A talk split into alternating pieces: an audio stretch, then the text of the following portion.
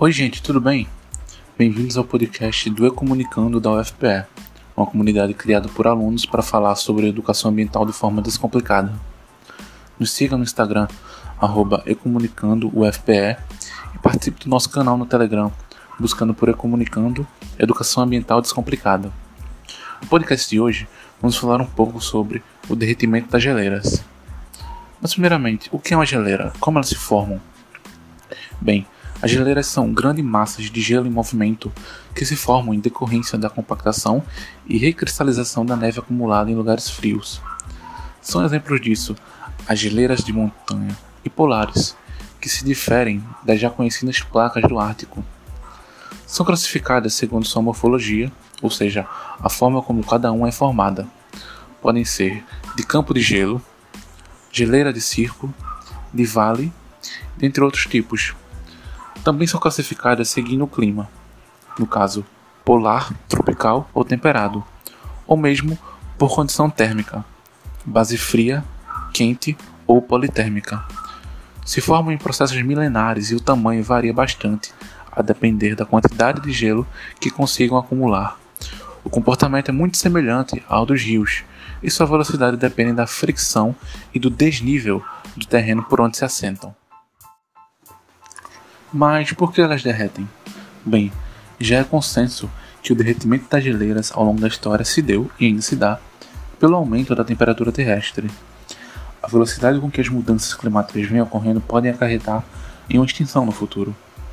Mas existem dois motivos principais pelos quais as geleiras derretem, e são eles: as emissões de dióxido de carbono, nesse caso derivados de indústrias de transporte, desmatamento e até mesmo da queima de combustíveis fósseis, essa concentração de CO2 e outros gases de efeito estufa faz com que o planeta se aqueça e descongele as geleiras. Um outro motivo é o aquecimento dos oceanos. Esses oceanos têm uma alta capacidade de absorção e retenção do calor terrestre, um fato que provoca o derretimento das geleiras situadas no mar. Mas por que então que isso é um problema? Bem, existem algumas questões que seriam altamente agravadas e estão sendo com o derretimento das geleiras. São elas: o aumento do nível do mar. Então, desde 61, o derretimento das geleiras já contribuiu para mais ou menos 3 centímetros de aumento do nível do mar. A quantidade de gelo existente hoje no planeta é capaz de aumentar esse nível em metros. Outro impacto seria sobre o clima. Com o degelo aumentando, a diminuição da velocidade das correntes oceânicas seria inevitável, o que afetaria o clima mundial e tornaria é, episódios meteorológicos extremos cada vez mais comuns.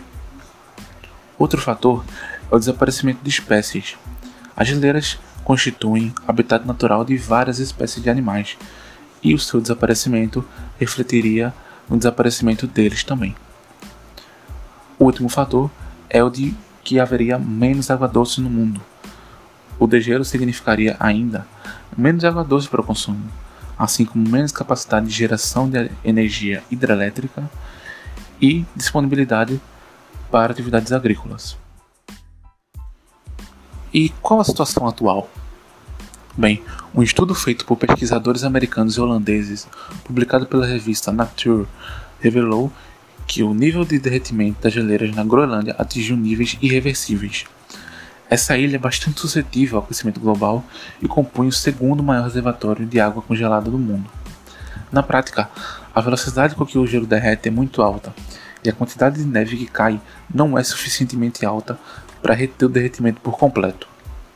Ou seja, as geleiras estão perdendo volume sem que haja um jeito de parar o derretimento.